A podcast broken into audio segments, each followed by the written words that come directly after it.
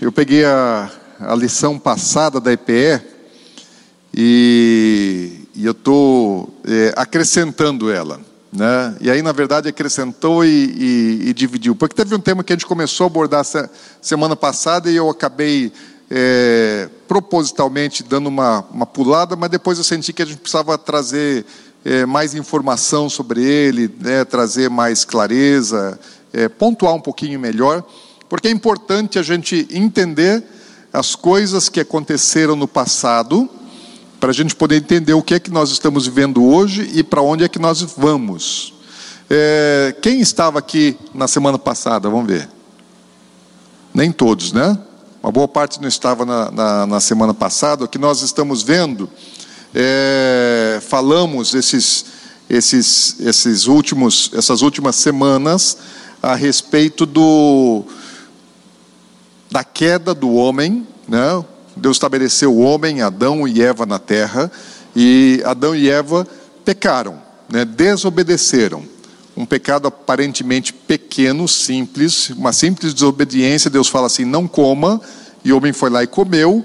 Isso foi suficiente para condenar né? a raça humana e amaldiçoar a terra, ao ponto de Deus ter que enviar Jesus Cristo para nos nos resgatar do pecado. E quando o homem pecou, é, o diabo ele assumiu a autoridade na terra que havia sido dada ao homem. O homem vencido por Satanás se torna escravo é, do diabo por causa do pecado.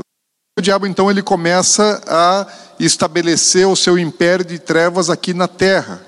Nós já estudamos também que antes do homem ser criado no mundo, houve uma rebelião nos céus, né? E Satanás ele conseguiu arregimentar um terço de todos os anjos. Não sabemos o tempo que esse negócio durou, não sabemos a intensidade, mas foi muito forte, foi muito grande. Pode ter durado pouco tempo, pode ter durado muito tempo dentro da, da nossa mentalidade e cronologia é, terrena, né? ainda que não existisse a Terra, ainda que não existisse o ser humano, ainda que não, existe não existisse ano de 365 dias, né? porque o nosso, o nosso ciclo de contágio de tempo está baseado é, no ciclo da Terra, né? orbitando ao redor do Sol, e na eternidade não é assim. Né? Não existe não existe o Sol para organizar e, e, e, um, e, um, ciclo orbital é, para marcar os anos. Então, nós pensamos em anos na eternidade, como é que se mede ano? Sem ter a órbita da Terra né, em relação ao Sol, você não mede ano, porque é isso que determina os anos. Para a eternidade e para o céu não depende disso. Né? No céu não tem o, não tem o Sol e a Terra para marcar os tempos, não tem a Lua para marcar os tempos. Então nós marcamos o dia conforme a rotação da Terra, nós marcamos o ano conforme a órbita da Terra ao redor do Sol. Eternidade, céu, não é assim. Então nós não podemos pensar nas coisas eternas é, com um conceito terreno, mas nós somos limitados. Né? Nós não, não, não conhecemos um sistema diferente desse. Então podemos imaginar que dentro da nossa maneira de pensar, né, dentro da nossa maneira de contar o tempo, o que aconteceu no céu pode ter durado muito tempo. Pode ter durado milênios, né, a rebelião de Satanás. Ou pode ter sido questão de de semanas, de meses, de anos, talvez não dias, porque ele, ele montou uma estratégia muito grande. E, e o que nós vemos hoje acontecendo no planeta Terra é, na verdade, a replicação, né, é, um, é, é a repetição né, daquilo que aconteceu nos céus. Uma rebelião contra Deus também na terra. Inicialmente Adão obedecendo Deus integralmente, até que ele praticou uma desobediência. E quando e quando o homem ele praticou uma desobediência, logo vieram ah, as consequências daquela desobediência. E hoje nós vamos falar um pouquinho sobre é, o que, que aconteceu quando nós chegamos lá no capítulo 6 de Gênesis. Até agora nós não, não, não saímos dessa, dos primeiros capítulos de Gênesis, né? Nós falamos sobre o capítulo 1, falamos sobre o capítulo 2, falamos sobre o capítulo 3, que fala da queda. E aí, na semana passada, nós também mencionamos já é, o evento acontecido no capítulo 4 de Gênesis, que foi é, o primeiro homicídio, quando Caim matou Abel. Falamos sobre isso, né? Foi na semana passada, não é isso? Ah, semana passada não teve, né, gente? Eu, levant, eu perguntei para quem veio semana passada levantar a mão. Perdão, gente, porque eu não estava aqui, né? E vocês vieram. então, há duas semanas atrás, tem razão. Mas vocês entenderam, né? Aquela é a semana passada que eu quis dizer a última aula. É verdade, semana passada nós não tivemos a EPE. Mas o que, que aconteceu? Só recapitulando. Deus havia dito né, para Satanás que da semente da mulher sairia aquele que lhe pisaria a cabeça. Então, Satanás ele havia derrotado o homem né, através de um argumento e de uma sedução, de uma tentação e, e da própria raça humana sairia aquele que venceria a Satanás. Isso foi que Deus falou: olha, da semente da mulher vai sair aquele que vai te derrotar, que vai te vencer. Satanás ele não está entendendo o que é que Deus está dizendo. Ele sabe que é verdade, mas ele não sabe o que é que Deus está querendo dizer com isso. E quando Adão e Eva têm os primeiros filhos, quando tem Abel e Caim, lógico, Satanás está falando: bom, quem é a semente da mulher? Tem Abel e tem Caim. Abel é muito bonzinho. Eu acho que nesse cara. Caim ele já tem um coraçãozinho mais estragado. Né? Então, Caim não vai ser o cara que vai me, que vai, é, é, me causar dano porque ele parece um pouco comigo. Mas Abel, ele é muito bonzinho. Pode ser que esse cara aí seja o que Deus falou. Então ele logo deu um jeito né, de influenciar Caim para que matasse Abel. E antes de que Caim matasse Abel, Deus é, é, alertou Caim a respeito disso. Falou: olha, o mal está do lado de fora. Né? O que está no teu coração? Cuida bem o que está dentro, porque o mal está do lado de fora e você precisa vencê-lo. Ou seja, Deus já está dizendo que o diabo não faz nada no meu lugar. O diabo ele só tenta. Ele não pratica o erro, ele não pratica o pecado em nosso lugar. Ele nos, nos induz a prática do pecado. E Deus já estava avisando Caim. Bom, Caim não, não ouviu né, aquela advertência de Deus e ele matou seu irmão por inveja, por ódio. E o que, que acontece na sequência? Então o diabo ele vai agora ele, ele, ele está num processo de avançar é, do estabelecimento do seu governo, do seu império nas ter, na terra, e afastando o homem de Deus cada vez mais. O que é que o diabo precisa para estabelecer o seu governo? Ele precisa distanciar o homem de Deus. E como é que ele distancia o homem de Deus? Fazendo o homem pecar. Porque o pecado torna o homem impuro, contaminado. Deus é puro, Deus é santo, então Deus não pode se misturar com a impureza, Deus não pode se misturar é, com o pecado, porque Deus é puro. E à medida que, que o puro se mistura com o impuro, o puro também fica impuro. E Deus não pode se tornar impuro, então Deus não pode se misturar com o pecado, ok? Então o que é que o, o, o diabo precisa fazer? Vai lá e vai fazer o homem pecar cada vez mais. Primeiro pecado foi a transgressão, a desobediência ao mandamento de Deus. Agora, qual foi é, o pecado seguinte: violência. Primeiro faz desobedecer. Qual a consequência para o homem e para a mulher, para Adão e Eva? Foram expulsos do paraíso. Daqui a pouco a consequência não parou naquilo. Eles viram um filho matar o outro. Primeira morte. Um filho mata outro filho.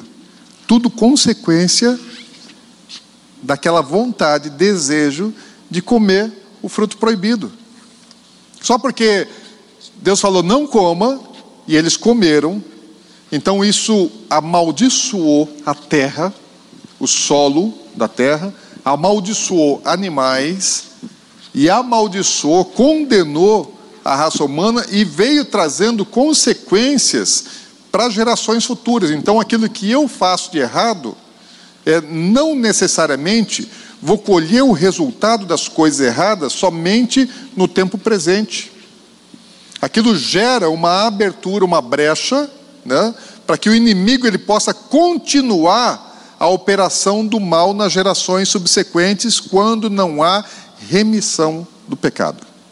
Então, não foi somente a expulsão do paraíso, né, e passar a se tornar um ser mortal.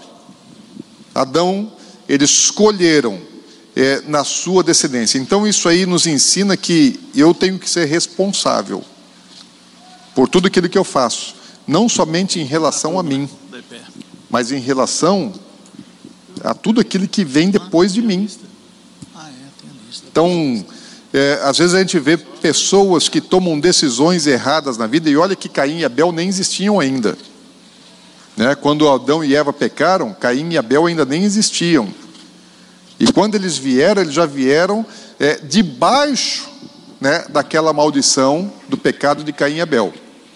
Então, tudo aquilo que eu estou fazendo de errado, isso pode gerar consequências lá na frente que eu não tenho como imaginar hoje. Mas tudo que nós vivemos hoje é resultado daquilo que nós plantamos no passado. E tudo aquilo que eu vou viver amanhã é resultado daquilo que eu estou plantando hoje. Se, a, se as coisas estão indo mal, não adianta eu esperar que elas vão mudar, que elas vão melhorar, sem que eu mude a semente. Então só tem uma maneira de eu melhorar o meu destino, de eu melhorar o meu amanhã. É eu plantar a coisa certa hoje, semear a boa semente. Fazer as mesmas coisas que fazia antes e esperar que, que os resultados sejam diferentes, isso não vai acontecer, isso é ilusão. Amém? Agora, Adão ele, ele tem agora né, um problema maior. O mal se instalou na sua descendência através da violência, mas o diabo ele não está satisfeito somente em trazer é, o afastamento de Deus, né, e a violência, derramamento de sangue. O diabo ele tem planos ainda maiores. E quando nós avançamos no capítulo 5, a gente vai ver um pouco de genealogia, não é o, o, o objeto é, do nosso estudo, pelo menos por enquanto, aqui na EPE. E quando vamos para o capítulo 6 de Gênesis, veja lá, no versículo 2, diz assim: E vendo os filhos de Deus que as filhas dos homens eram formosas, tomaram para si mulheres, as que dentre todas mais lhe agradavam. No versículo 4 diz: Ora, naquele tempo haviam gigantes, havia gigantes na terra, e também depois, quando os filhos de Deus possuíram as filhas dos homens, os quais lhe deram filhos, as quais lhe deram filhos. Esses foram valentes varões de renome na antiguidade. O que está acontecendo no capítulo 6? O homem agora já não é mais apenas desobediente e violento, mas agora também se tornou imoral. E o que é que provocou tanta imoralidade? Satanás ele continua agindo. Aqui tem uma nova, tem uma nova casta de, de anjos que abandonaram o seu estado, né, que deixaram é, é, o seu serviço no reino de Deus e atraídos, seduzidos pela aparência, pela formosura né, da mulher que foi criada por Deus, né, se interessaram por elas e vieram se relacionar. Eu sei que existem algumas, algumas correntes de interpretação que, que é, pensam diferente disso. Existem correntes, por exemplo, é, que acreditam que quando fala de filhos do homem, está falando da descendência é, de Sete. Aliás, de, de filhos de Deus está falando da descendência de Sete, filhos do homem, da descendência de, de, de Caim. Mas isso é, é, muito pouco provável, inclusive dentro do, da, da é, dentro do estudo judaico, existem, existem correntes distintas. Né? Existem autores judeus, estudiosos né, da Torá, que acreditam que ali está falando filhos de Deus e filhos do homem, descendência de Sete, descendência de Caim. Existem autores judaicos que pensam diferente, falam, não, os, os, os, filhos do, os filhos de Deus aqui são anjos e filhos do homem são seres humanos. E a Bíblia, quando ela menciona é, filhos de Deus, lá no livro de Jó, essa expressão ela vai aparecer três vezes. Vai aparecer no capítulo 1, versículo 6, vai aparecer no capítulo 2, versículo 1, e no capítulo 38, versículo 7. E nas três ocasiões que usa essa expressão, filho de Deus está falando de anjos. Não está falando de homens, está falando de anjos. Existem outras razões para você entender que ali realmente existiam é, anjos que de alguma maneira eles se materializaram e possuíram mulheres, filhas dos homens. Né? Quando você é, chega na destruição de Sodoma e Gomorra, os anjos que vieram para destruir Sodoma e Gomorra, que entraram na casa de Ló, o que é que os habitantes de Sodoma queriam fazer? Queriam arrombar a casa de Ló, para que os visitantes, que eram anjos, né, fossem por eles moradores de, de, de Sodoma possuídos. Fala, nós queremos possuí-los, ok? Eles queriam ter relação sexual com os anjos. Porque essa era, essa era a prática de Sodoma. O que, estava acontecendo em Sodoma? Era todo mundo com todo mundo. Homem com homem, mulher com mulher, abuso, violência, tudo isso é aquilo que, que estava acontecendo. No livro de Judas, abre lá. Último livro antes de Apocalipse.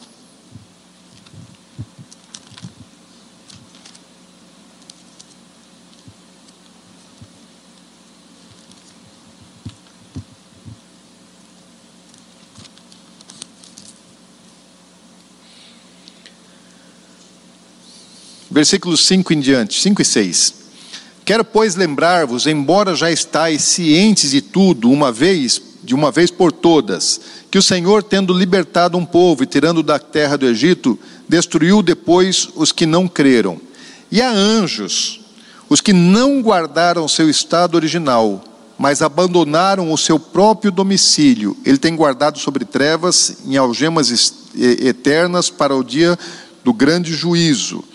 É, praticamente todos os, os autores é, de, comentários bíblicos do Novo Testamento, eles concordam que esses anjos que estão sendo mencionados aqui é, por Judas são os mesmos do capítulo 6 do livro de Gênesis. Pedro também vai falar a respeito desses anjos que, que não guardaram seu domicílio por irem atrás de outra carne né, por desejarem mulheres. Agora, por que, que o anjo desejou mulher? Nós não conhecemos muito bem de anjos, não é verdade? Você não tem é, fortes experiências a respeito disso, nós não conhecemos é, as manifestações bíblicas de anjo, elas eram muito mais fortes no passado. No Antigo Testamento você tem muito mais é, presença, manifestação de anjo do que você tem no Novo Testamento sabemos que são criaturas espirituais feitas por Deus. Mas quando Deus fez o, o, o, mundo material e ele fez o homem e a mulher, a Bíblia fala que ele coroou a criação né, com a conclusão da sua obra através é, da criação do homem e da mulher. Então, o que, o que é o ser humano? É a coroa da criação. E para os próprios anjos, né, a coroa da criação é o ser humano. Se para Deus a coroa da criação é o ser humano, né, para os anjos também é o ser humano. E eu sei que o diabo ele usa né, é, da atração para poder conduzir, seduzir pessoas ao pecado. E uma das coisas que o diabo mais usa para seduzir as pessoas a pecarem contra os mandamentos, contra os princípios e vontade de Deus, é o próprio ser humano, a própria aparência do ser humano. Então, por que, que existe adultério? Por que, que existe prostituição? Por que, que existe imoralidade e pecado sexual? Porque há uma atração, porque há um desejo de saciar né, é, é, um prazer, uma satisfação pura, egoísta, carnal. E também, de alguma maneira, os anjos sentiram isso. E sentiram isso pelas mulheres. Porque quando Deus ele fez é, o homem, Deus fez o homem é, do pó da terra, amém? Pegou argila, formou lá do barro e fez o homem. Quando Deus fez a mulher, ele fez o quê? Também do pó da terra? Não, ele pegou da costela do homem. E a costela, ela é, na sua essência, uma matéria muito melhor do que aquela do pó da terra, ainda que a nossa constituição física seja a mesma, né, de homem e de mulher. Nós temos carne, osso, sangue, então as nossas, os elementos químicos que compõem o nosso corpo são os mesmos. A origem da criação da mulher, ela é mais nobre do que a do homem. Concordam comigo? Lógico, a Ana Paula concordou, né? É ou não é? O que é mais nobre? O que é mais nobre? Né? A costela, o osso do ser humano ou o pó da terra? Hã? Lógico que a costela é, é, é um material muito mais nobre do que a terra, do que o pó da terra. Então, a mulher, é, a mulher é realmente, né? Acho que é, o, é, o, é a joia né, da, da, da coroa da criação. Então, ela é o. Oi? Gran finale, né? Quando Deus fez a mulher, Ele fez assim o gran finale da criação. Você estava no culto das mulheres? É.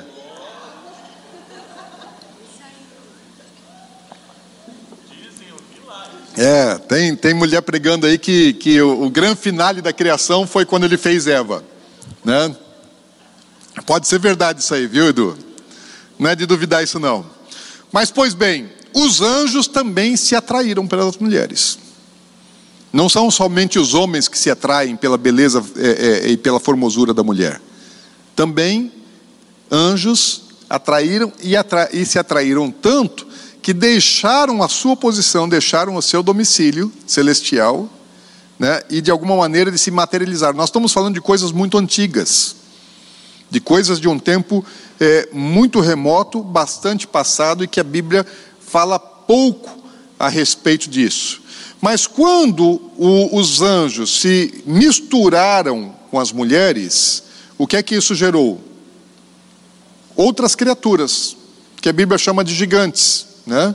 Então são provavelmente algum, algum tipo de ser híbrido que foi gerado através é, do relacionamento de homens, é, de mulheres e de anjos. Lógico que nós estamos tratando isso como, é, como teoria, né? mas é algo é, que você tem muita, muita referência bíblica para ter esse entendimento. Pode ser diferente disso? Até pode. Pode não ser exatamente isso? Até pode não ser exatamente isso. Mas pelas, pelos textos bíblicos que nós, que nós temos, e inclusive no Novo Testamento, é, é, a respeito do que, é que Deus faz depois com esses anjos, nós vamos entender que realmente é, eles se relacionaram e geraram filhos. E esses filhos eles eram criaturas não exatamente segundo a espécie que Deus criou. Deus não criou aquelas criaturas, Deus não gerou aquelas criaturas. Então era, eram criaturas anormais do ponto de vista da criação original de Deus. E, e se você for é, é, ler é, o livro do, do, do profeta Enoque, que eu já, já citei, e você encontra é, em PDF na internet, mas você não, não tome isso de maneira canônica como absoluta verdade. A Bíblia fala, Judas, ele menciona é, que Enoque escreveu, né, Enoque o sétimo, aquele que foi arrebatado por Deus, que andou com Deus e foi arrebatado, que ele escreveu um livro. E esse livro, ele conta as coisas que aconteceram naquele período do capítulo 6 é, de Gênesis.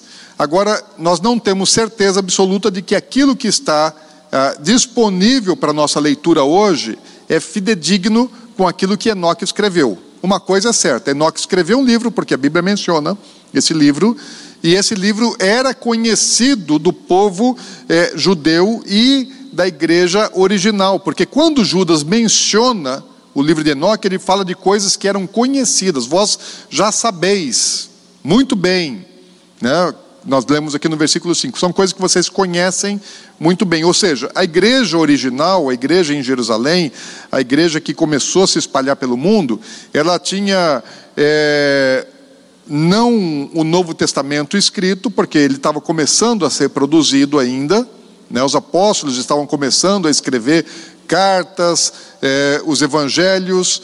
É, João ainda não tinha escrito o livro de Apocalipse, então eles não tinham a Bíblia como nós temos. O que é que eles tinham? Eles tinham as escrituras, tinham a Torá, tinham os livros proféticos, tinham os livros poéticos, tinham livros históricos e tinham outros livros é, escritos que eram lidos e estudados pelos judeus. Só é, é, algum tempo depois é que os próprios judeus eles formaram o cânon do Antigo Testamento. Definiram os 39 livros que compõem o Antigo Testamento, mas eles não tinham somente 39 livros. Eles tinham muito mais do que 39 livros que eles é, é, é, estudavam, né? dentre esses a Torá, cinco livros que são da Torá.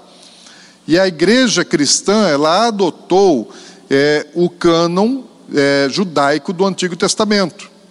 A igreja romana depois acrescentou mais sete livros que são conhecidos como livros apócrifos, mas eram livros conhecidos, lidos é, e estudados pelo povo judeu da antiguidade e, portanto, também pelos novos crentes, né? tanto judeus messiânicos que creram em Jesus como Messias, como os gentios que creram em Jesus como Messias. Então, são, são, são escrituras né, do conhecimento do povo, estudados pelo povo, mas não necessariamente canônicos. Né? Ou seja, o livro de, Jonas, de, de Judas não é canônico, ainda que na Bíblia etíope ele faça parte do cânon. Né? Até onde eu tenho informação, único, única Bíblia no mundo que, que incluiu o livro de Judas né, no cânon, aliás, de, de, de Enoque no cânon, foi é, a Bíblia da Etiópia. Então, se você pegar uma Bíblia etíope, lá tem o, o livro de Enoque, né, dentro do cânon. Nós não adotamos, mas serve de referência. E servindo de referência, como informação, né, ali fala, inclusive, nome de anjos, líderes, e o que é que eles produziram, o que, é que eles fizeram, o que, é que eles ensinaram a seres humanos. Então, eles tinham um conhecimento muito maior do que os homens tinham. E eles, conhecendo coisas da ciência, da química, da física, da biologia, eles ensinaram muitas coisas aos homens e eles ensinaram muitas coisas ruins também para fazer com que o homem eh, se pervertesse e desobedecesse a Deus. Existe inclusive uma, uma, uma teoria de que, de que eles ensinaram os homens a, a produzir outras criaturas através da mistura de, de, de seres criados por Deus. Entendendo de, de, de genética, né? entendendo da biologia, entendendo de, de, de, como Deus criou, como Deus formou todas as coisas, como funcionam os organismos vivos, eles fizeram os homens praticar alguns experimentos, experimentos né, com vida. Então, podem ter gerado aí é, é, é criaturas que Deus não criou, até criaturas mitológicas, que existem na mitologia. Elas podem ter sido simplesmente fruto da imaginação de muitas pessoas, ou algumas daquelas criaturas mitológicas podem até ter existido no período pré-diluviano e não terem sido geradas por Deus, mas terem sido é, produto né, de coisas que, que os, aqueles anjos ensinaram os homens a fazer. Quando duas coisas que não foram feitas para se misturar, elas se misturam, o produto final é ruim. Deus fez coisas para não serem misturadas. E quando você mistura aquele que não é para misturar, dá algo ruim.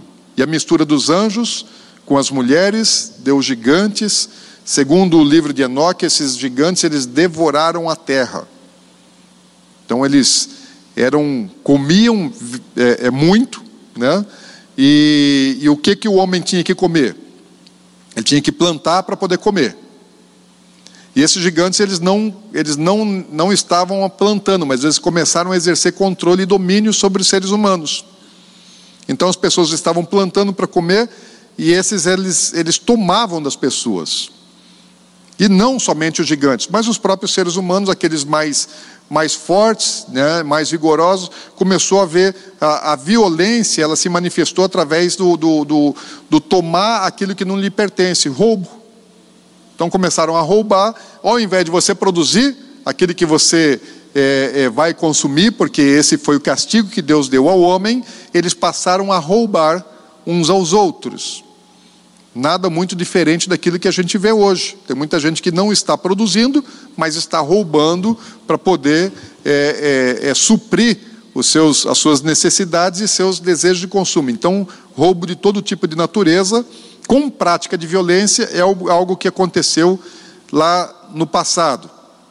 Quando você chega no versículo 11, volta lá para Gênesis no capítulo 6.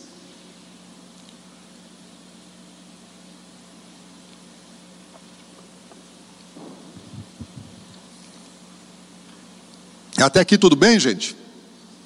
Ou tudo muito ruim? Muito confuso, né? Para mim também, vou confessar.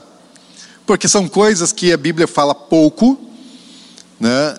É, eu até recomendo, leiam o livro de Judas, né? Leiam, só não tomem como absoluta verdade. O que, que eu falei? Ah, só para testar se vocês estão prestando atenção. É isso aí, que Judas menciona no livro de Enoque, né? Então tá lá, pode baixar em PDF, você vai achar na internet, ele é gratuito, né? O livro de Enoque é, ali vai falar coisas que, assim, é de ficar com o cabelo em pé. Né? Até o Henrique né, ficaria assim, com os cabelos arrepiados, né, de ler o livro de, de, de Enoque. Já ficou, né? Henrique já leu, né? Você já leu, né, Henrique? Hã? É um dos manuscritos encontrados no Mar Morto. Né? Também, também. Ali tinham, tinham muitos outros escritos, né, além dos, dos canônicos. É, mas aquilo que eu disse, é, é, considerem, porque eu, eu, entendo que Deus ele preservou a originalidade é, da Bíblia. Então Deus deu lá para Isaías, Isaías escreveu e Deus conservou, Deus garantiu né, que a verdade, aquilo que foi escrito por Isaías, chegasse a nós é, com o teor, com o conteúdo original. O livro de Enoque, é, eu sei que Noé, ele era bisneto de Enoque, e como ele tinha o livro de Enoque, ele botou embaixo do braço, levou para a arca, e esse livro depois ele foi lido e foi é, reproduzido. Mas pode ter sido adulterado, né, através desses 4.500, quase, é, Enoque viveu há cerca de 5 mil anos atrás. Né? Então, nesses últimos 5 mil anos, alguém pode ter mudado uma vírgula. Então podem ter coisas ali que, que não foram escritas por Enoque, que foram é, adulteradas, que foram modificadas. Então não tome como verdade absoluta, mas tome como uma referência que pode ter coisas verdadeiras ali e ter coisas falsas. E ao ler o livro de Enoque, você vai ver muitas é, frases é, idênticas a frases que você encontra na Bíblia é, é, é, escritas por outros autores, mas igualzinho você vai encontrar no livro de Enoque, ou seja, era do conhecimento né, de outros autores bíblicos também. Ok? Versículos 11 e 12 de Gênesis 6 diz assim: A terra estava corrompida à vista de Deus e cheia de violência. Viu o Deus a terra e eis que estava corrompida, porque todo ser vivente havia corrompido o seu caminho na terra. Ou seja, Deus está olhando lá de cima. E quando Deus ele olha dos céus para a terra, o que é que ele vê? A criação dele, a coroa da sua criação, o ser humano, ele está deteriorado.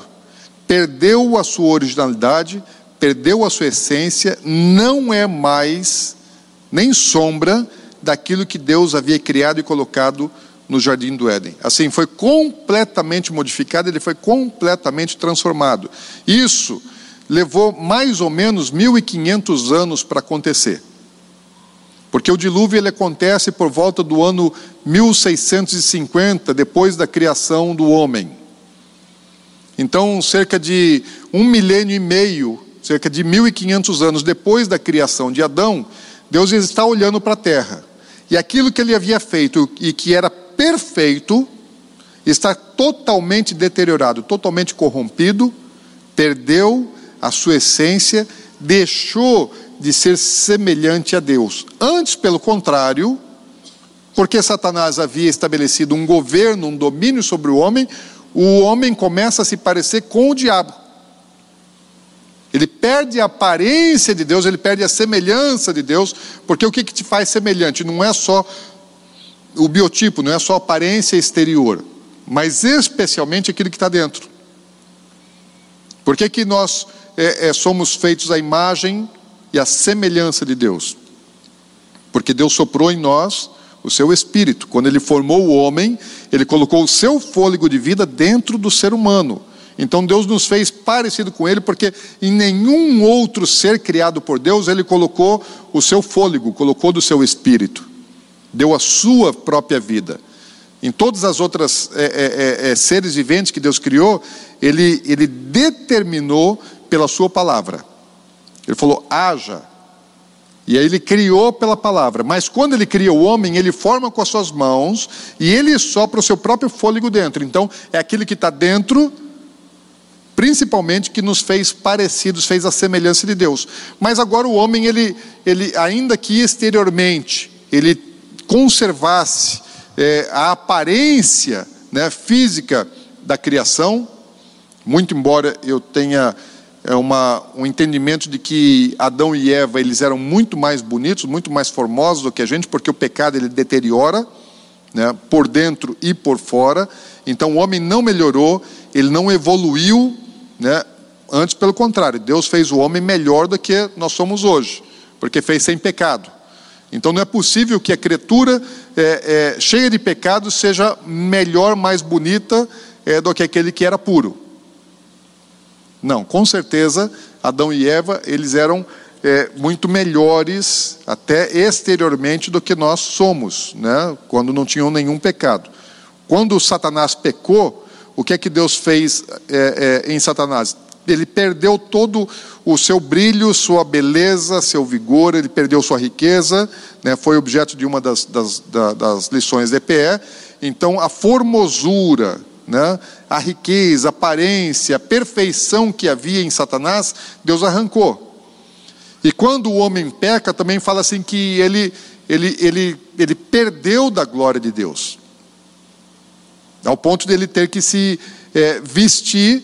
Né? Inicialmente, o homem fez lá é, aliás, eu não vou dizer isso aí, é, não, vou, não, não foi o homem, porque não, eu estou falando do homem no, no, no, no, gênero humano, né? Mas é, eu acho que a ideia de, de, de fazer roupa com, com folha de, de, de, de, de parreira, isso aí foi ideia de Eva, não podia ser de Adão. Não é possível, né? Que Adão teve uma, uma, uma, uma ideia dessa. Isso aí foi uma ideia da mulher. Aí Deus foi lá e teve que matar o um animal e cobrir o corpo deles com pele é, de animal. Por quê? Porque antes do pecado eles tinham uma cobertura.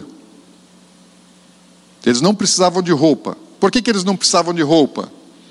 Os animais eles têm uma cobertura né, sobre sua pele. Vocês já viram aqueles, aqueles bichos que não têm não tem, é, é, é, é, cobertura exterior? Que é só uma pele que não tem, que não tem um couro é, desenvolvido, mais grosso, não tem pena, não tem pelo? Parece que é só uma pele. Pega aqueles cachorrinhos que não tem nenhum pelo. O bichinho é horrível, é não é? Hã? Ou pega um gato e tira todo o pelo dele para ver como é que ele fica. Pelado. Então esses bichinhos assim são feios, não são? São feios. São feios, né? Aquele que não tem nenhuma cobertura é feio, né? Parece que é só aquela, ainda que aquilo lá não é pele, aquilo é um couro. Então o ser humano ele tinha é, algo que cobria o seu corpo né, tinha uma glória que cobria seu corpo. Quando ele perdeu a glória, ele precisou cobrir com vestimenta.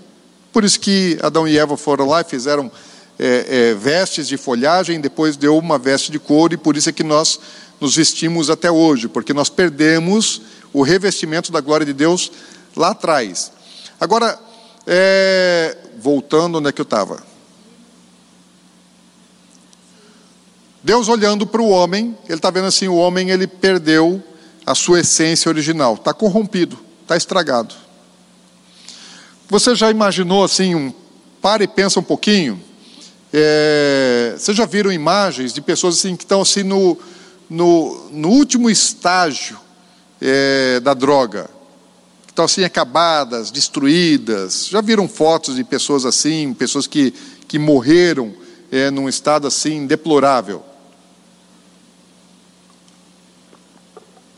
E quando você vê um ser humano, assim, no último estágio, que ela pode chegar assim, mais arrebentada, mais acabada, mais destruída que ela possa estar, você vê aquela, aquela figura, aquela aparência, e você fica compadecido daquilo, é, é impossível você não sentir alguma coisa.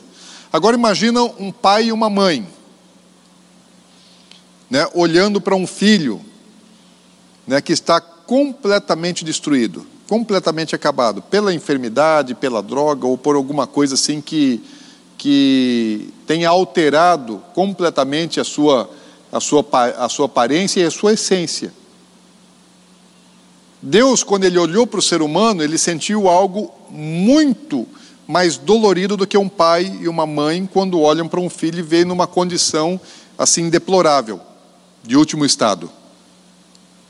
A Bíblia fala que Deus ele, ele, ele olhou para o homem e ele assim se condoeu.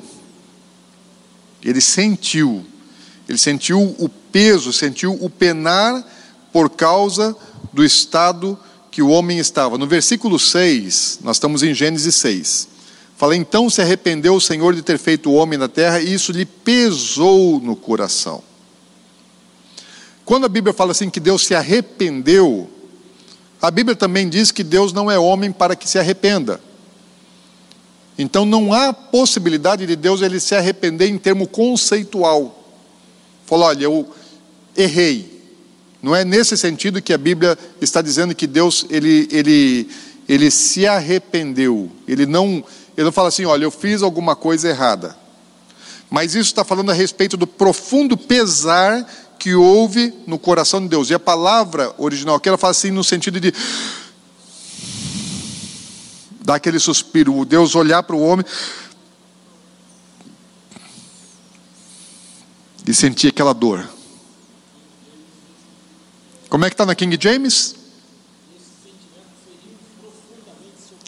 Que profundamente o coração de Deus ele foi atingido, feriu o coração de Deus quando ele olha para o ser humano e vê o estado que o homem se encontra, eu falo assim, doeu no coração, fala lá no íntimo, lá no íntimo. Agora, Deus é onisciente. Quando Deus fez o homem, quando Deus criou o homem, ele já sabia que o homem ia pecar. Ele já sabia que isso ia acontecer. Ou seja, é, a onisciência de Deus, ele já sabe todas as coisas que vão acontecer. Mas uma coisa é você saber o que vai acontecer, e outra coisa é você passar pelo momento. Por exemplo, Deus já sabia que Jesus ia morrer na cruz, não sabia? Quando Jesus ele veio ao mundo, né, ele já veio com um propósito, já veio com um projeto. Quando o homem foi formado, Deus já sabia que ia ter que mandar Jesus e ele ia ter que morrer na cruz, já era da onisciência de Deus. Mas aquele momento em que Jesus estava pregado lá na cruz, foi um momento que o céu todo se abalou. Deus já sabia, sim, mas o passar por aquele momento é que causa a dor. Então existem coisas que às vezes você já sabe que vão acontecer, mas você só vai sentir quando acontecer. Às vezes uma moça ela pode se casar com um rapaz e ela sabe assim, falar esse cara aqui ele, ele, ele ainda vai me trair. Às vezes ela até sabe assim, ela tem consciência pelo passado dele, família e por muitas outras evidências e sinais, esse cara vai me trair. Então ela até sabe, né, tem noção de que ela vai ser traída. Mas o passar pela traição é muito diferente. Não é? Eu imagino que seja. Então Deus sabia. Mas quando acontece, quando aquilo que Deus já sabe se torna fato, se torna realidade, isso atingiu o coração de Deus assim muito duro, muito duro. E porque Deus ele olha para aquela situação, ele olha para o homem naquele estado, ele olha e ele sabe o que é que o que é que o diabo está fazendo com o homem, porque quem está agindo por trás, o homem está pecando, mas quem está agindo por trás de todo o pecado é Satanás. Ele tinha um projeto de afastar o homem de Deus e estabelecer o seu governo na terra. Quem é que está governando a terra? O diabo. Satanás estabeleceu o governo na terra, ele está mandando no ser humano, ele está ele tá maltratando, ele está destruindo aquilo que Deus fez, aquilo que Deus é, dava mais valor, agora está sendo é, é, objeto de um, de um ataque, está sendo, o homem está sendo devorado pelo diabo. E de certa forma o diabo está com isso debochando de Deus. Fala aí, está aí, né? O Senhor me expulsou do céu, então o Senhor pode governar aí no céu, fica aí com os anjos que, que se mantiveram fiéis ao Senhor, mas aqui na terra, né, o ser humano que o Senhor colocou, agora nele mando eu. O melhor da tua criação, né, eu governo. Pode ficar com o céu, mas a terra, eu cuido dela. E Deus está olhando lá de cima. E quando ele vê essa maldade, Deus ele precisa agir. Deus não pode deixar essa situação continuar, perdurar para sempre. E quando Deus decide agir, Deus é longânimo, Deus é paciente. Mas quando Deus decide agir, Deus, Deus age de maneira drástica. Deus é muito firme. Ele é muito firme. Tem muita gente assim que é calma, calma, calma, calma, calma, até explodir, né? E aí quando explode, sai de perto. Eu não vou dizer que Deus é destemperado como as pessoas que, que, que, que têm esse tipo de comportamento muitas vezes são, não é isso. Mas Deus ele é longânimo, ele é longânimo, ele é longânimo, ele tem paciência, ele esperou 1500 anos. Mas chegou num ponto e falou: agora não dá mais. E quando Deus resolve agir, ele age valendo. Né? Deus não usa é, medidas paliativas, né? Deus não usa é, é, gotas homeopáticas. Deus ele é cirúrgico quando ele precisa fazer alguma coisa. Versículo 7, em Gênesis 6 diz assim: Disse o Senhor: Farei desaparecer da face da terra o homem que criei, o homem e o animal, os répteis, as aves dos céus, porque me arrependo de os haver feito. Novamente, a expressão aqui, é, me arrependo é no sentimento assim, Deus está vendo o que é que aconteceu. Agora, por que que, que ele, Deus vai destruir também os animais?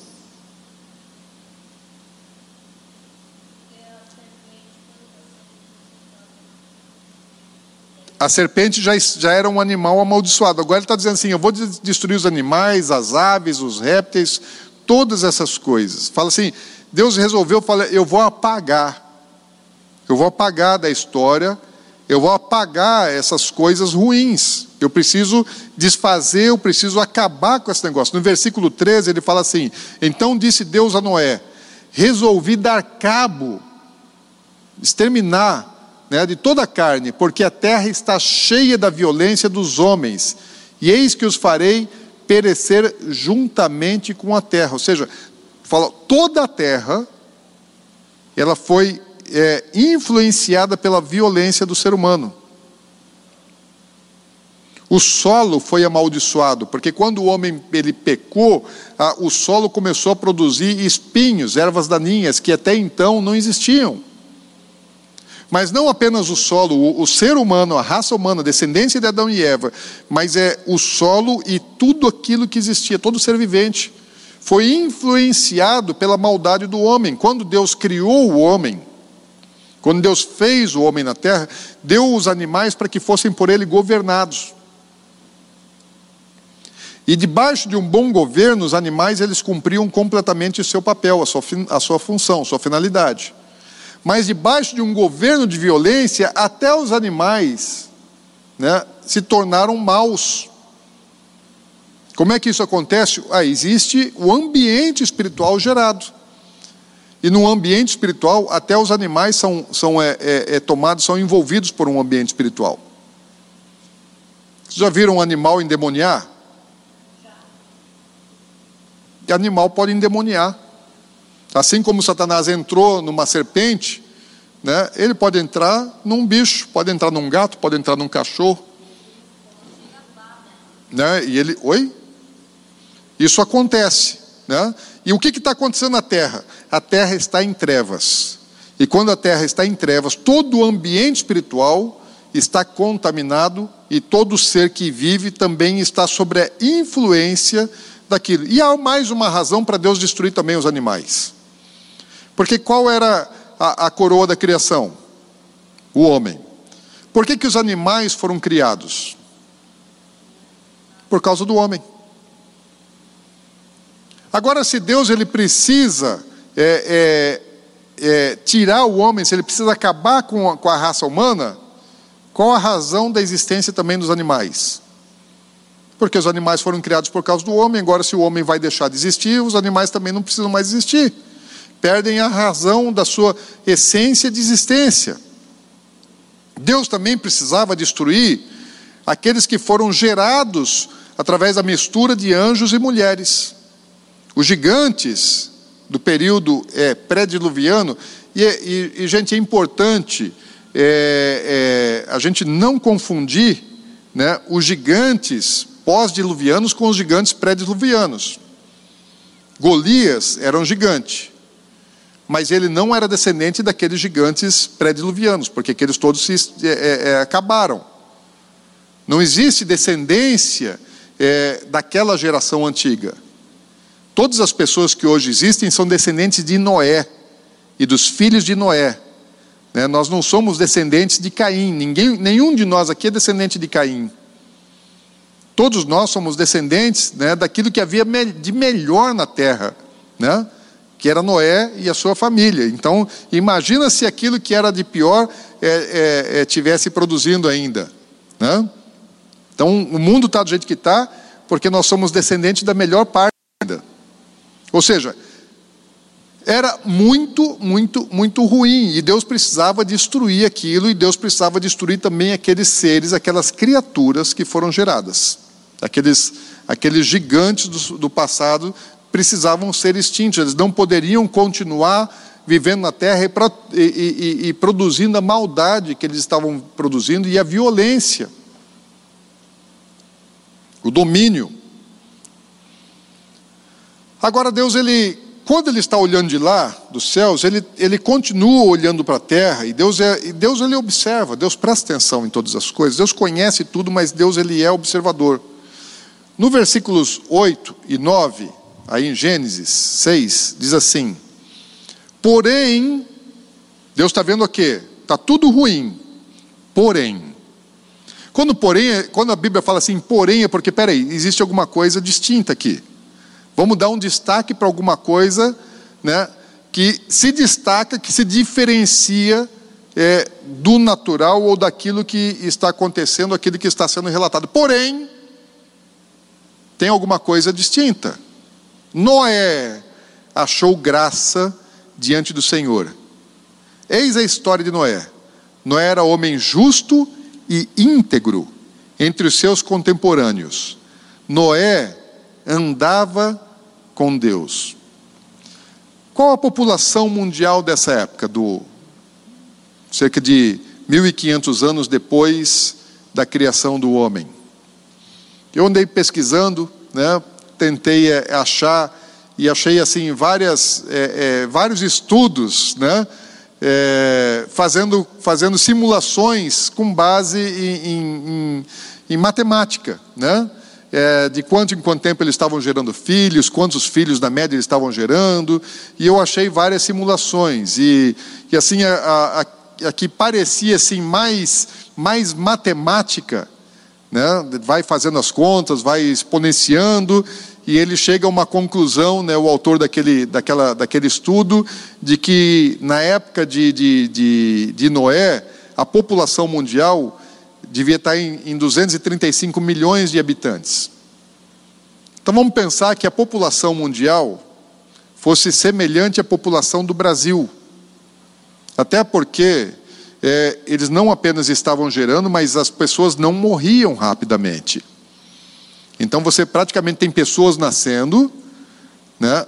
Adão viveu até mais ou menos na época de Enoque. É que a gente pensa assim, não, Adão, a gente pensa na nossa mentalidade, né? Ah, Adão viveu 900 e tantos anos, mas a gente não faz as contas da, na, na, na genealogia, quantas, quantas gerações ele conheceu. Normalmente, né, os povos antigos, eles conheciam nove gerações. Então eles conheciam os filhos, os netos, os bisnetos, tataraneto e, e aí adiante, sete, oito, nove gerações conviviam juntas.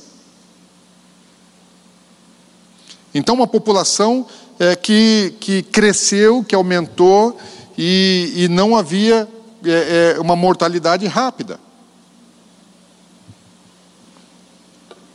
Então, é muito possível que nesse tempo a Terra tivesse mais de 200 milhões de habitantes. No meio de 200 milhões de habitantes, ou menos ou mais, não importa, que fosse um milhão, que fosse a população da cidade de Campo Grande. Deus ele olha para aquela multidão de pessoas e ele fala assim: a terra toda se contaminou, o ser humano todo se contaminou, está de todo corrompido. Porém, Noé. Ele fala uma pessoa. Deus só tem um nome. Uma única pessoa. Uma única semente. Ele falou: esse aqui não contaminou. E mais, fala que Noé ele era homem justo e íntegro. Agora imagina uma coisa. No meio de uma, de uma, de uma multidão, de uma população de milhões de pessoas, existia um homem que Deus chama de justo e de íntegro. Justo é aquele que pratica a verdade, que anda na verdade, que não pratica nenhuma forma é, de injustiça. Lembre-se que o que o mundo está vivendo à época é, é violência, e a violência ela é a injustiça sendo praticada, o roubo sendo praticado, a maldade sendo praticada, a imoralidade sendo praticada, e, do, e de todos os lados as pessoas vivem disso. Imagina que é, é, muitas pessoas falam assim: eu não, é, se eu for ter uma empresa e a empresa pagar todos os impostos, ela não sobrevive, porque todo mundo está sonegando. Então, se todo mundo sonega, eu também tenho que sonegar. Eu não consigo concorrer de maneira justa. Então, vou ser igual aos demais. Vou praticar os mesmos erros que os outros praticam para poder é, sobreviver no meio desse mundo injusto. Então, para se manter no mundo injusto, você precisa ser injusto. E essa é a mentalidade é, satânica. Na mentalidade de Deus, não. Fala assim: ó, preciso ser justo, ainda que todas as outras pessoas sejam injustas. Falou, não importa se são milhões, se é toda a população mundial seja injusta, eu, individualmente, eu tenho o dever de ser justo. Ou seja, eu não, não posso me comparar e ter, como os, ter nos outros os, o, o parâmetro para a minha forma de existência e de, e de vida. Não importa se todo mundo no meu trabalho é, age de maneira errada, se todos mentem. Às vezes você está numa, numa atividade que é, todo mundo mente. Você é político, né? Aí, às vezes, às vezes no seu negócio é um negócio assim, que todo mundo está mentindo, todo mundo costuma mentir. Não é todo político que mente, né? mas na política é, essa é a corrente né, a mentira, o engano. Ela se baseia no, na mentira, no engano. Eu espero que tenha muitos políticos que não mintam, né, que sejam verdadeiros, fiéis a Deus, tenham temor a Deus. Mas se todo mundo no seu, no seu, no seu segmento profissional mente, você vai mentir? Não, mas se eu não mentir, é, eu estou fora. Se eu não fizer o que os outros fazem, né, não tem como eu me manter. Isso aí é uma, é uma medida é, enganosa. Isso é o que o diabo quer que, eu fa que, quer que eu pense assim, ele quer que eu acredite nisso. Que é necessário ser igual aos outros para poder sobreviver no meio desse mundo é, injusto. E Noé não era apenas justo, mas Noé também era íntegro, completo. Íntegro é o seguinte: que não falta nada. Ou seja, ele era completamente obediente a Deus. Ele não era 90%, 90 fiel a Deus. Ele não era 99% fiel a Deus. Ele era completo. Ele era, ou seja, aqui a integridade está falando no nível de perfeição. E ainda diz que Noé andava com Deus. Quem é que andava com Deus antes de Noé? O seu bisavô. Enoque andava com Deus, e Enoque andava com Deus ao ponto de Deus tomá-lo para si. Enoque ele era tão diferente, Enoque é, viveu é, até os dias de Noé. Quando Noé nasceu, salvo engano, não, não lembro agora, eu até fiz anotações assim na minha Bíblia sobre essas cronologias.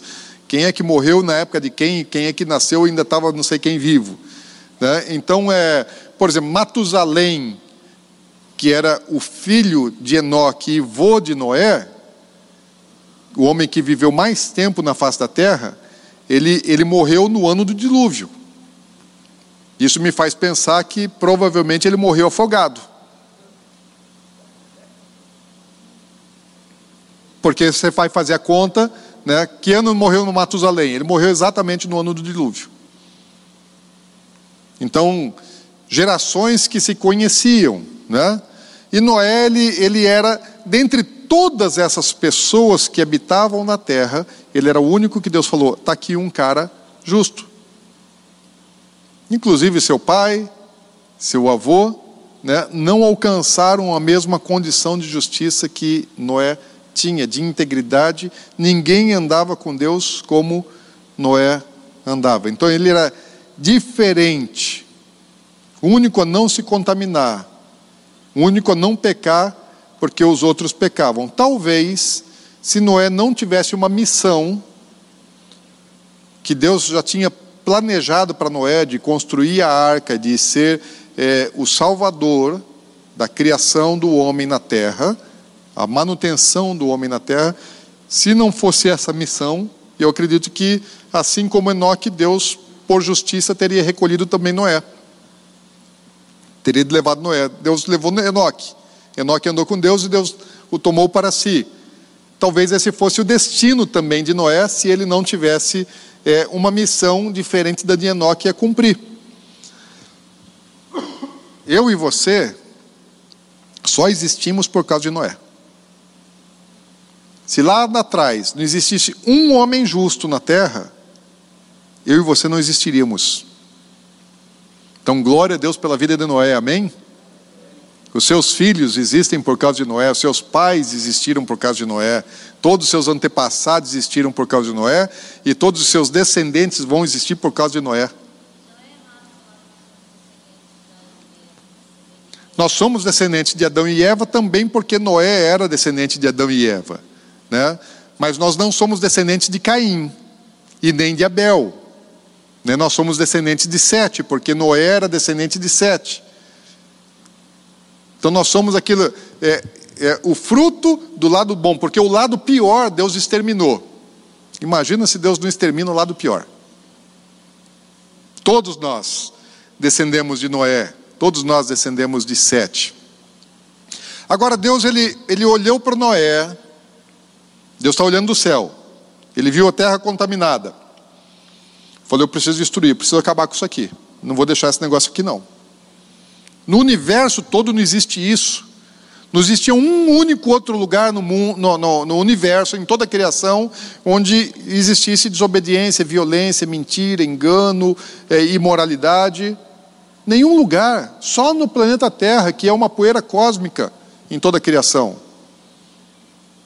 De tudo que Deus formou, de tudo que Deus criou, o único lugar é esse. E Deus está olhando lá e fala: olha, não dá.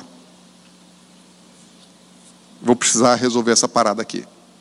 E vai ser drástico, mas ele olha para Noé e fala: Noé, é o seguinte, você é uma semente.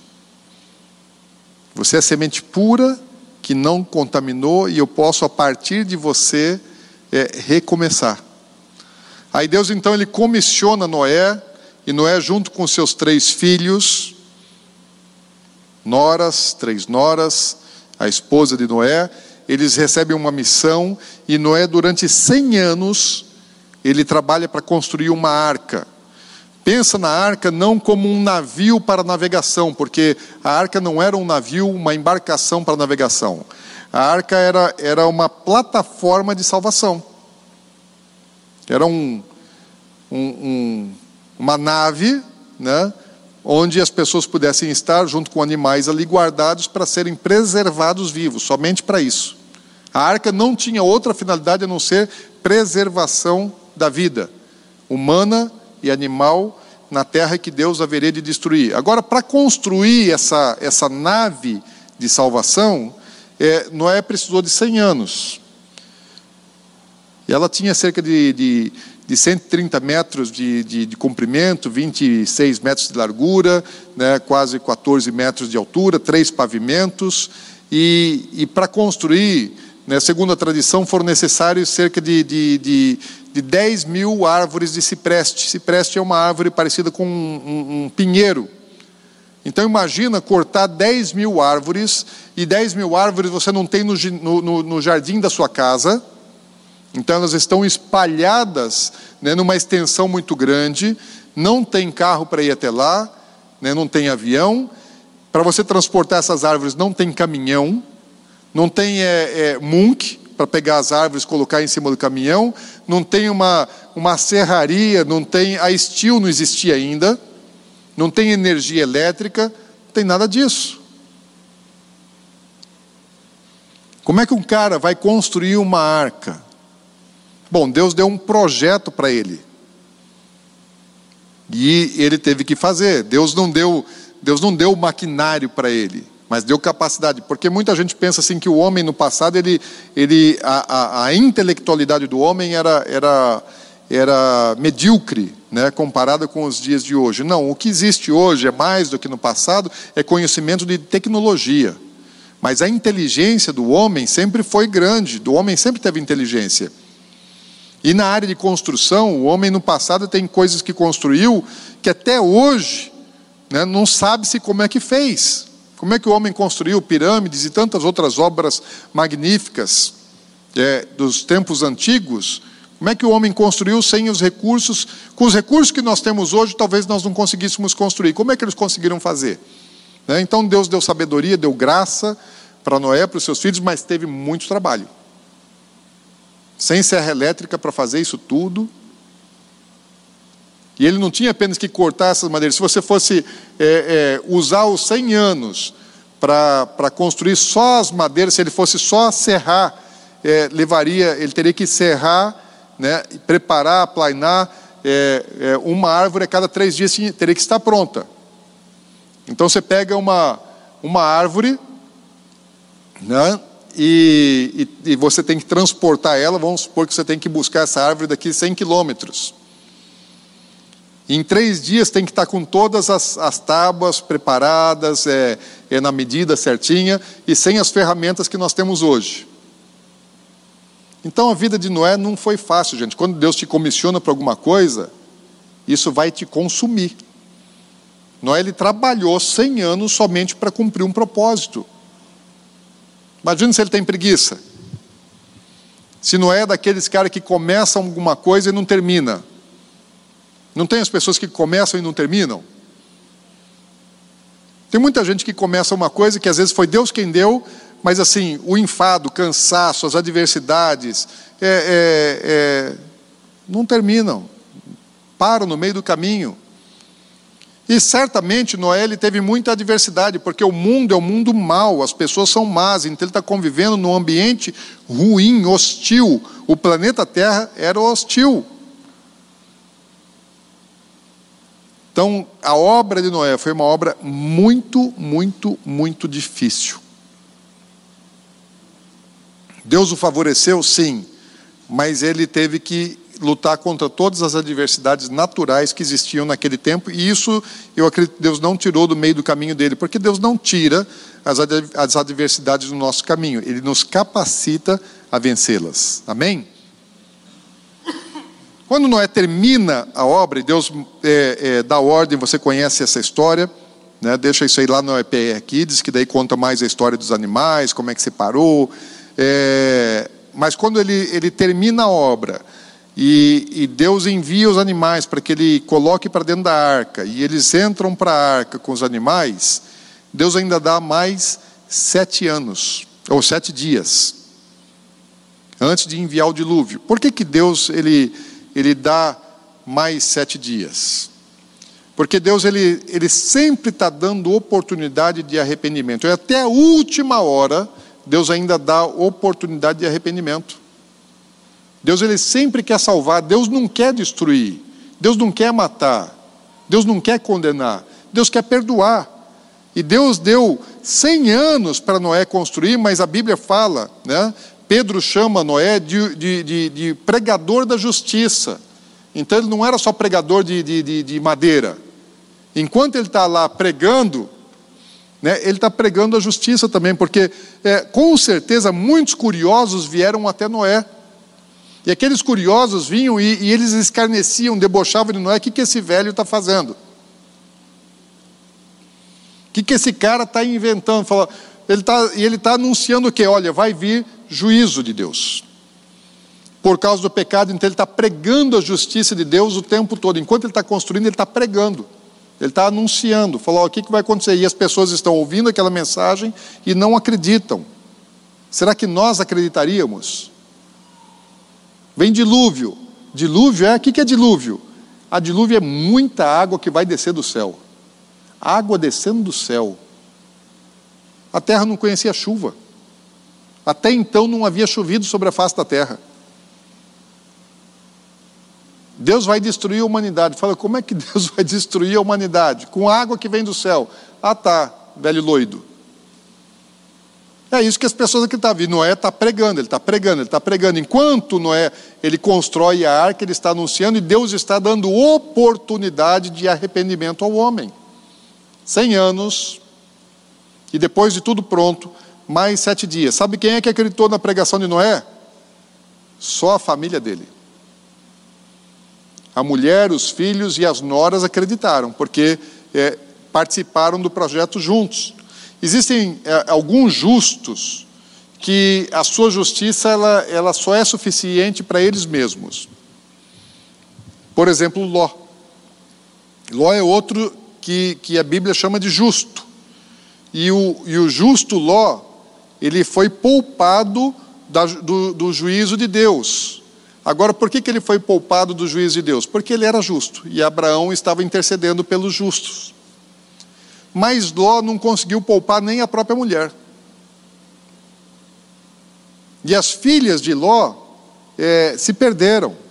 Geraram dois povos que se tornaram opositores a Israel. Agora, Noé, diferente do justo Ló, foi um justo que salvou toda a sua família. Sua esposa, seus filhos e suas noras. Ou seja, só quem acreditou na pregação de Noé foi a sua própria família. Deus havia prometido que ia enviar juízo sobre a terra e Deus enviou. Quando Deus fala alguma coisa, não duvide. Se Deus disse, vai ser. Se a Bíblia diz o que ela diz, acredite. A Bíblia fala assim: os mentirosos não herdarão o reino dos céus. Não duvide. A Bíblia fala assim: os impuros não herdarão o reino dos céus. Não duvide. Ah, todo mundo mente. Todo mundo peca. Sim. Todos morreram. Todos foram condenados. Só aquele que creu é que foi poupado. Pedro, o apóstolo Pedro, na segunda carta dele, no capítulo 2, versículo 5, ele fala assim: E Deus não poupou o mundo antigo, mas preservou Noé, pregador da justiça para Deus não poupou, Deus exterminou o mundo antigo. Lá no Gênesis, no capítulo 7, no versículo 23, fala: Assim foram exterminados todos os seres que haviam sobre a face da terra. O homem, o animal, o réptil, as aves dos céus foram extintos da terra. Só ficou Noé e os que estavam com ele na arca, tanto sua família como os animais. Deus literalmente lavou o mundo da corrupção. E quando Deus quer lavar, Ele manda água valendo. Deus lavou o mundo da corrupção, da contaminação, do pecado. Deus falou, vou fazer. E Deus fez. Então, quando Deus fala alguma coisa, Deus faz. Ele foi longânimo, paciente. Mas um dia, um dia, ele age. Um dia ele age. Sim, sabe aquele negócio que paciência tem limite? A de Deus também. E os anjos que se relacionaram com as mulheres? Porque eles não, ser, não são seres mortais. Mas eles tinham abandonado né, a sua habitação celestial e tinham vindo para a terra. E eles participaram do dilúvio, eles estavam ali no dilúvio. Só que eles não podiam morrer afogados. O que aconteceu com esses anjos? A Bíblia fala aí várias vezes. Lá em Judas 6, né, versículo 6, capítulo único de Judas, fala os anjos que não guardaram seu estado original, mas abandonaram seu, seu próprio domicílio, ele tem guardado sobre, sobre trevas, em algemas eternas, para o juízo do grande dia.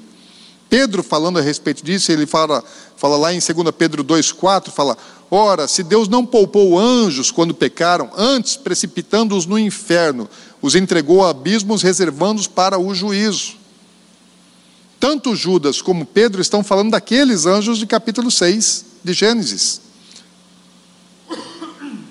Ainda Pedro, no, na sua primeira epístola, no capítulo 3, versículo 20, 19 e 20, ele fala assim: No qual também foi, falando de Jesus, quando Jesus ele foi crucificado, e nos dias que Jesus passou no centro da terra, quando Jesus ele, ele antes da sua ressurreição, entre a morte e a ressurreição, também foi e pregou aos espíritos em prisão, os quais, no outro tempo, foram desobedientes quando, quando a longanimidade de Deus aguardava nos dias de Noé, enquanto se, se preparava a arca. Jesus foi lá no inferno e pregou para esses anjos, porque quando veio o dilúvio, o que, que, é, o que, que a Bíblia diz? Que Deus ele, ele aprisionou aqueles anjos, a Bíblia não conta como, mas fala que Deus aprisionou eles em cadeias, em abismos de, de negritude. Eles estão guardados, reservados para o dia do juízo. Um dia eles vão ser soltos, a Bíblia fala. Até menciona o nome de um dos líderes lá, de Apolion. É Apolion? Em grego, né? E Abaddon em hebraico e que aqueles demônios, eles foram aprisionados, aqueles anjos caídos, eles foram aprisionados, e Jesus esteve lá pregando. Muita gente pensa assim, ah, os espíritos em prisão são seres humanos. Não, aqui, é, quando Pedro está falando, no capítulo 3, está falando daqueles que foram aprisionados no tempo é, é, é, é de Noé, no tempo do dilúvio. Está falando daqueles, daqueles anjos. Oi, pastor? Na, 200 milhões a população de seres humanos. Agora, anjos é. Eu não sei quantos, né? É possível que tenha tido bastante. Deve ser bastante. Considerando o tamanho do céu, né? Deve ter muito. Bom, são coisas que Deus guarda alguns mistérios, né? Deus não conta tudo para a gente porque a gente não precisa saber todas as coisas. Aliás, grande parte daquilo que nós estamos é, é, é, é, vendo, citando, mencionando aqui, pode não alterar em nada as nossas vidas. Mas o que, que eu preciso? Entender a essência de todas as coisas. Por que, que a gente está onde está? Se eu não entender os primeiros capítulos de Gênesis, eu não vou entender o resto da Bíblia. Eu preciso entender a origem, para poder entender para onde é que nós estamos indo. Agora, uma coisa importante para a gente é, encerrar essa lição de hoje, eu vou, eu vou vocês estão colocando o e-mail na, na, na, folha que está tá passando aí?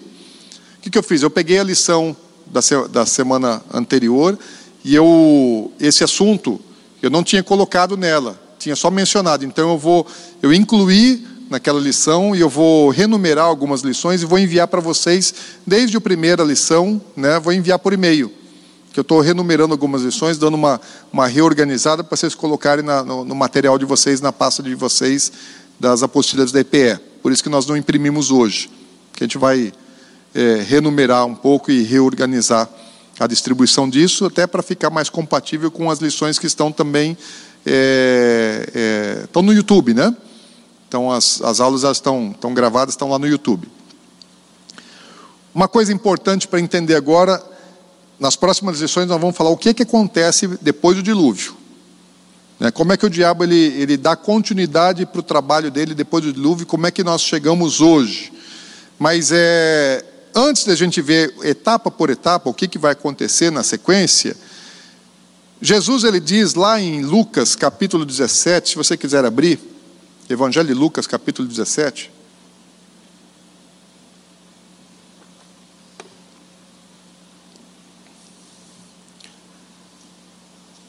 Versículos 26 a 29, diz assim: Jesus dizendo a respeito dos últimos dias: Assim como foi nos dias de Noé, também será nos dias do filho do homem. Comiam, bebiam, casavam, davam-se em casamento, até o dia em que Noé entrou na arca e veio o dilúvio e destruiu a todos. O mesmo aconteceu nos dias de Ló: comiam, bebiam, compravam, vendiam, plantavam e edificavam. Mas no dia em que Ló saiu de Sodoma, choveu do céu fogo e enxofre e destruiu a todos. Jesus está dizendo assim: olha, virá um dia de julgamento sobre a terra. Assim como veio para o povo antigo, Deus exterminou a civilização antiga. O povo que existiu antes do dilúvio não existe mais. Deus exterminou aquilo. Aquela maldade, aquela violência, aquelas coisas todas, Deus exterminou, Deus acabou com aquilo. Então é um novo mundo pós-dilúvio. Há um mundo antes do dilúvio e um novo mundo depois do dilúvio. Fala, mas vai chegar um tempo que Deus vai trazer novo juízo, assim como trouxe no dilúvio e como trouxe em Sodoma e Gomorra. E, e qual é a característica desse tempo? Os dias são semelhantes aos dias de Noé, são semelhantes aos dias de Ló. Aparentemente está tudo normal. As pessoas estão casando, estão trabalhando, estão estudando, estão plantando, estão colhendo, estão construindo, estão vivendo uma vida normal. Normal, elas não estão em fuga, não estão se ocultando, estão vivendo cada dia, naturalmente. Do ponto de vista da terra, as pessoas que estavam ali antes do dilúvio, eles achavam que estava tudo certo. Mas lá do céu, quando Deus está olhando, ele fala assim: está tudo errado. E Jesus fala assim: nos últimos dias também vai ser do mesmo jeito. Que as pessoas da terra, elas vão olhar ao seu redor e parece que está tudo normal. Mas Deus também vai estar olhando lá do céu e falando: não, está tudo estragado. Fala, Anderson. Fala alto, fala alto, bem alto.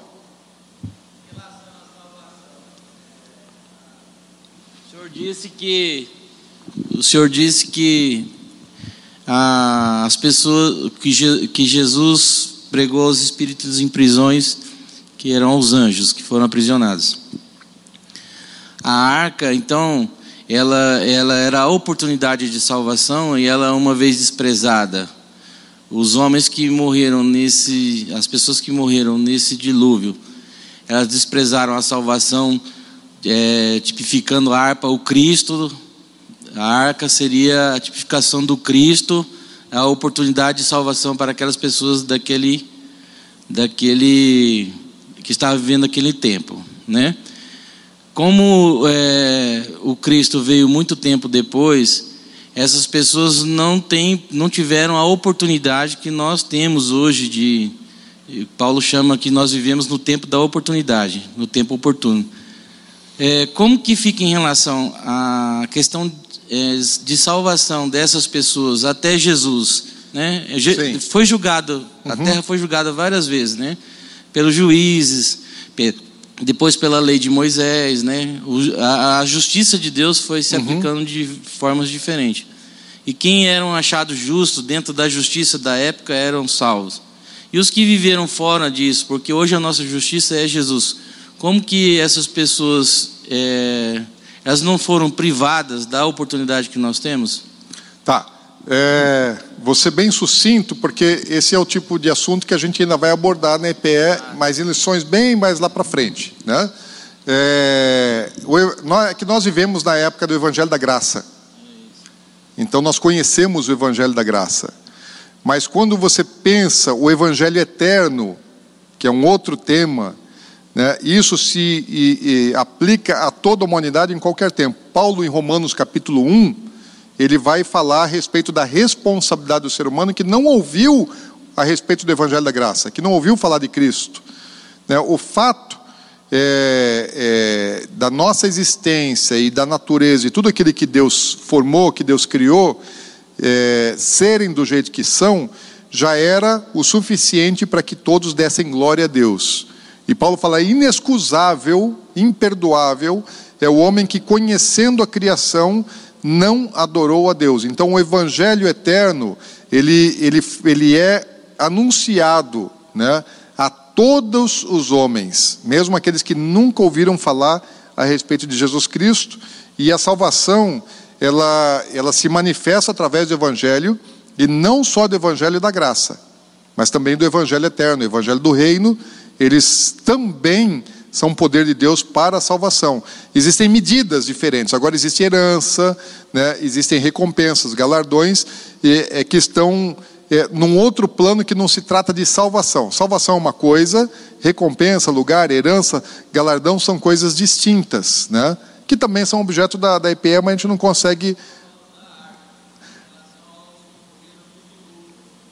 Sim, oportunidade de salvação deles. Uma sim. vez desprezada a arca, eles perderam também. Tipologicamente, sim. Né? Isso se, isso se é, é, você tem para aqueles que vieram antes do dilúvio também.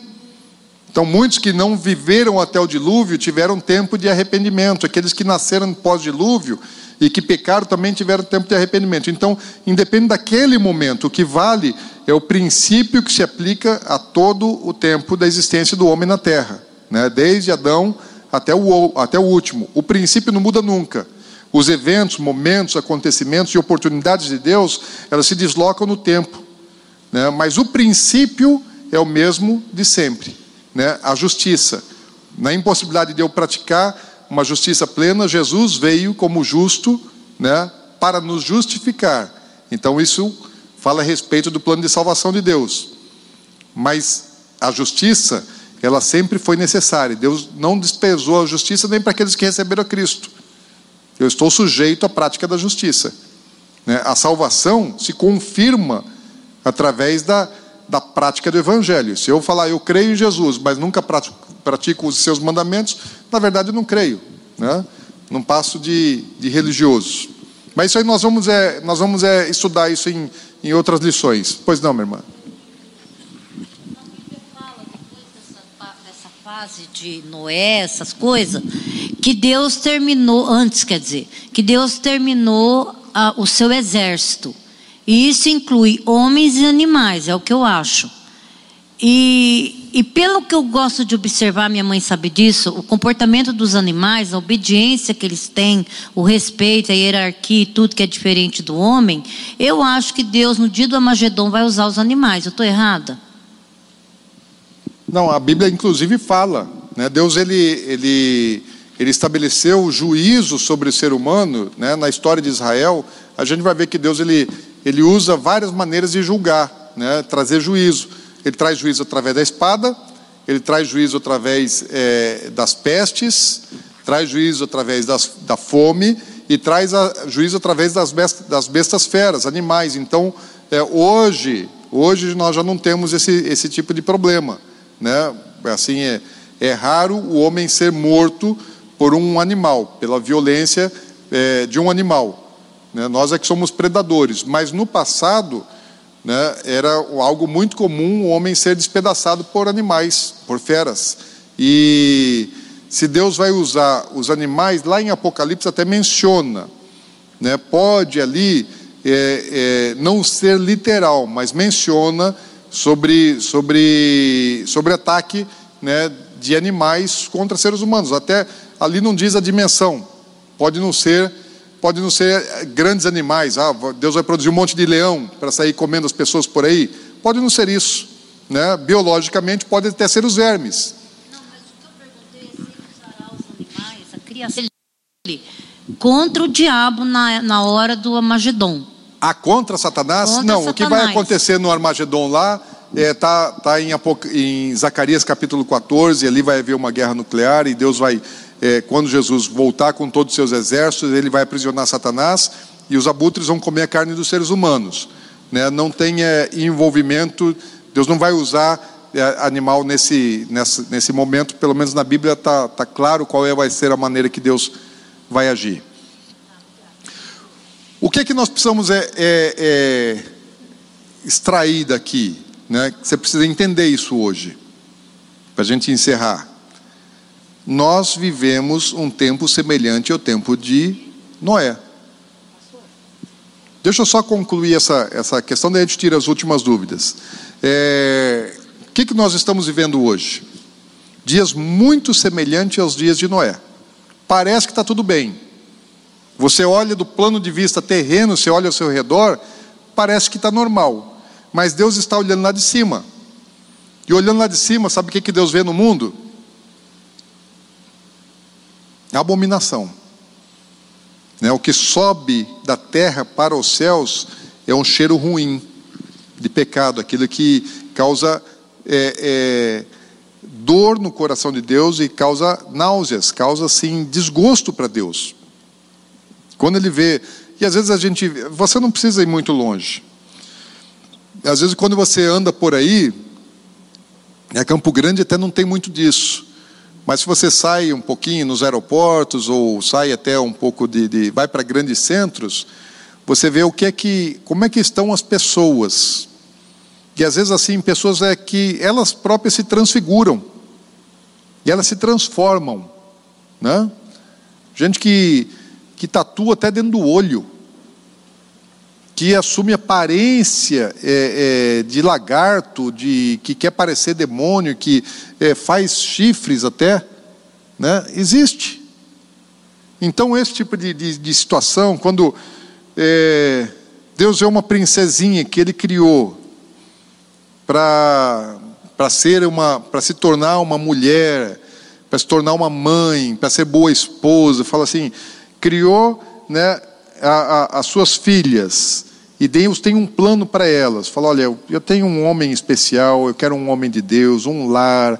E aí de repente vê assim as meninas com 12, 13, 14 anos. Estou falando assim meninas porque acho que dói mais quando vê na menina do que no, no menino, né? Também dói. Mas parece que dói mais quando você vê na menina, 12, 13, 14 anos, às vezes menos, assim, já envolvidas na droga, né? e, com, e se relacionando com vários meninos, com vários rapazes, que já nem sabem mais com quem é que está transando, e, e muitas dessas acabam engravidando e não sabem nem quem é o pai. Como é que Deus vê isso lá dos céus? Qual é o sentimento que há no coração de Deus? há uma profunda né, dor, um sentimento é, em Deus muito dolorido por causa disso, assim como houve lá atrás. Mas também é, Deus tem preparado é, um juízo. Deus está procurando pessoas íntegras, assim como lá atrás Deus estava olhando para o mundo e procurando pessoas íntegras e achou Noé, hoje Deus continua olhando para a terra e procurando pessoas íntegras. Deus está atrás dos Noés de hoje. E por que, que Deus precisa dos Noés de hoje? Para salvar os Noés? Não, para salvar a sua criação. A Bíblia fala que nos últimos dias a iniquidade ela ia se multiplicar tanto, que o engano ia, ia se multiplicar tanto, assim que Deus vai precisar encurtar o tempo que se Deus não abreviasse os últimos dias, ninguém seria salvo. Exatamente aquilo que estava acontecendo no tempo de, de Noé. Talvez, se Deus passar, deixasse passar a geração de Noé, não, não haveria mais salvação. Às vezes Deus ele esperou porque vieram gerações antes de Noé que não se perderam tanto. Mas Deus foi longânimo até chegar numa geração que era o último. Falou: ou eu salvo agora, ou não salva nunca mais, porque não vai existir mais um outro justo depois. Então Deus pega o último justo. Então Deus assim, e, e, no, e o que vai diferenciar nos últimos dias é que Deus vai antecipar. Lá no tempo do dilúvio, Deus prolongou, dando oportunidade. De certa forma, Deus prolonga a nossa oportunidade. Mas Deus vai precisar abreviar os últimos dias, porque se Deus não abreviar os últimos dias, ninguém vai se salvar. Isso quer dizer o seguinte: que todos nós estamos dentro de um ambiente, e às vezes a gente pode pensar, não, está tudo bem, e Deus lá de cima fala, não, você pensa que está bem. Porque o pai de Noé estava vivo. Porque o avô de Noé estava vivo. Filho de Enoque, Matusalém descendência, geração abençoada, estava vivo. E Deus fala: não, não é justo. Né, e morreram no dilúvio. Então a gente pensa assim, não é os outros. Não, eu não tenho que pensar aqui nos outros. Vem cair em mim. Deus, quando Ele olha lá dos céus, o que, que eu preciso entender? Deus está olhando lá dos céus. Virá um juízo sobre a terra. Fala, Deus ele está me vendo como justo. Deus está me vendo como íntegro. Ou será que eu estou fazendo o que os outros fazem? Porque os outros fazem, eu também faço. Eu assumi a forma da terra. Quando a Bíblia fala assim, não vos conformeis com o mundo, não assumam a forma do mundo. Todo aquele que ama o mundo, o amor de Deus não está nele, está na Bíblia. Não ameis o mundo, nem o que no mundo há. Mas às vezes o que até mesmo nós cristãos queremos é, é, é, são os prazeres. Às vezes a, a mensagem que mais é, move seguidores no Evangelho é a mensagem da prosperidade e do bem-estar. A super graça, não. Jesus já fez tudo por mim, eu não preciso fazer mais nada, taca-lhe pau. Né, e vai correr atrás de dinheiro e de prazeres. Eu acho que é uma temeridade. Acho não, tenho uma certeza.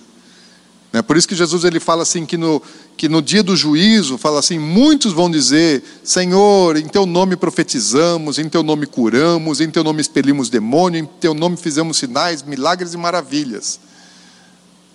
Quem é que fala assim, sai em nome de Jesus, seja curado em nome de Jesus, assim diz o Senhor.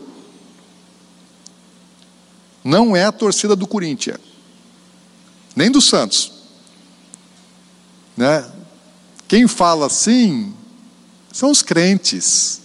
E ele fala assim, mas ele vai responder assim: Apartai de mim, vós que praticais a iniquidade.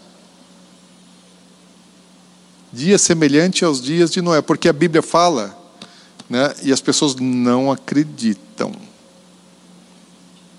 Acredita naquele que convém. Jesus ele disse assim: olha, porque nesse tempo, falando dos últimos dias, Mateus 24, 21, haverá grande tribulação, como desde o princípio do mundo, desde antes do dilúvio, até agora não tem havido nem haverá jamais. Sabe o que Jesus está dizendo? Os últimos dias, o juízo de Deus vai ser maior do que o juízo do dilúvio.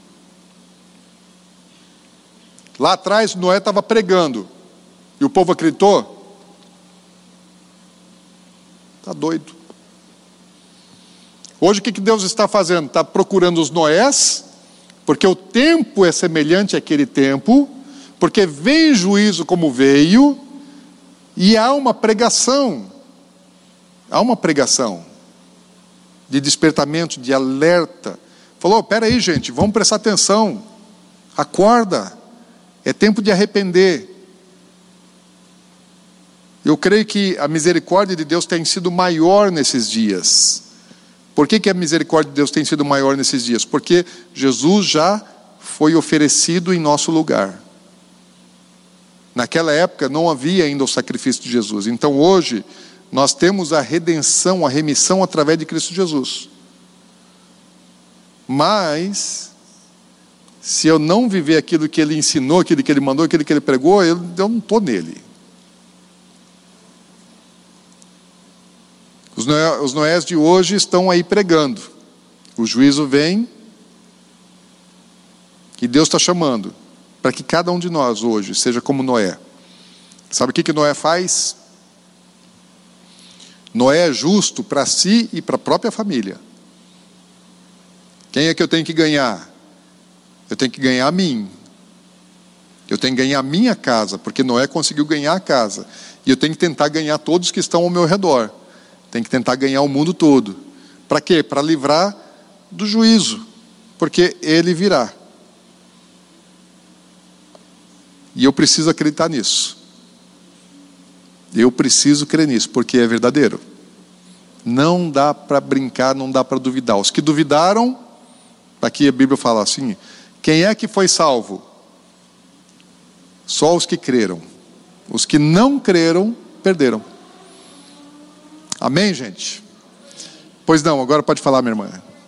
Pode, pode perguntar. Pergunta difícil, eu vou passar para o Henrique, depois ele responde.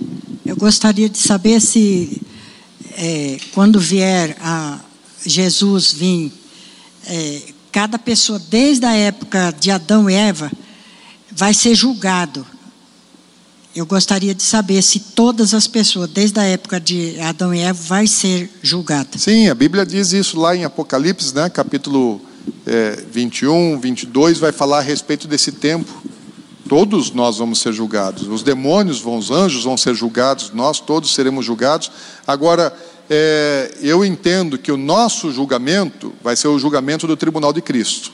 Todos aqueles que receberam a salvação em Cristo Jesus né, o, nosso, o nosso julgamento principal é, é o julgamento do tribunal, não é o julgamento da salvação, porque a salvação Jesus já nos deu gratuitamente, mas é, é o, o, julgamento da nossa recompensa, galardão da nossa herança. Então, que todos, todos nós vamos passar por julgamento, todos nós vamos passar por julgamento. Né? Tem um julgamento que assim, quem é que está inscrito no livro da vida e quem é que não está. Todos nós vamos passar por ele. Pergunta, gente, comentário. Tá claro? Tudo bem? Vocês estão dormindo? Vocês estão aí? Tem alguém aí, gente? Pastor. Pois não. A, quando teve o dilúvio, então foi exterminado todos os animais. É uma coisa que eu fiquei pensando. E os peixes, os grandes peixes? Morreram afogados os peixes. não, porque ele não, também, também, não, não, só os animais, os répteis, né, os mamíferos e as aves é que foram que foram extintos, né? Os peixes não. Eu acho que como o homem ele não ele não respira debaixo da água, né? Então assim ele não conseguiu contaminar todos os peixes. Mas os peixes não morreram afogados.